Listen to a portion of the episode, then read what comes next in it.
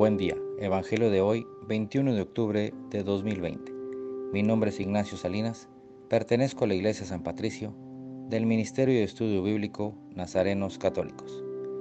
Lectura del Santo Evangelio según San Lucas, capítulo 12, versículos del 39 al 48. En aquel tiempo, Jesús dijo a sus discípulos, Fíjense en esto, si un padre de familia supiera qué hora va a venir el ladrón, estaría vigilando y no dejaría que se le metiera por un boquete en su casa. Pues también ustedes estén preparados, porque a la hora en que menos lo piensen, vendrá el Hijo del Hombre. Entonces Pedro le preguntó a Jesús, ¿dices esta parábola solo por nosotros o para todos?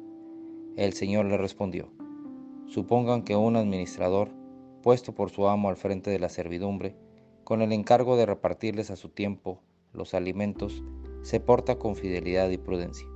Dichoso ese siervo si el amo a su llegada lo encuentra cumpliendo con su deber. Yo les aseguro que lo podrá al frente de todo lo que tiene. Pero si ese siervo piensa, mi amo tardará en llegar, y empieza a maltratar a los otros siervos y siervas, a comer, a beber y a embriagarse, el día menos pensado, a la hora más inesperada, llegará su amo y lo castigará severamente y le hará correr la misma suerte de los desleales.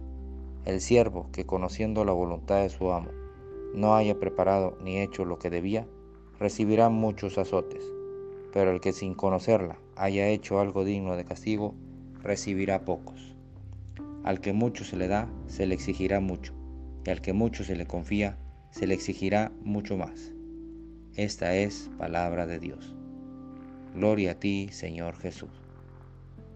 Reflexionemos. En este Evangelio, Dios nos invita a reflexionar a todos y en todo lo que Él nos da, en lo afortunado que somos de ser unas personas de bien, que cuidan nuestra familia, a nuestra comunidad, que nos esforzamos a diario para vencer ese desaliento que nos acecha a cada momento.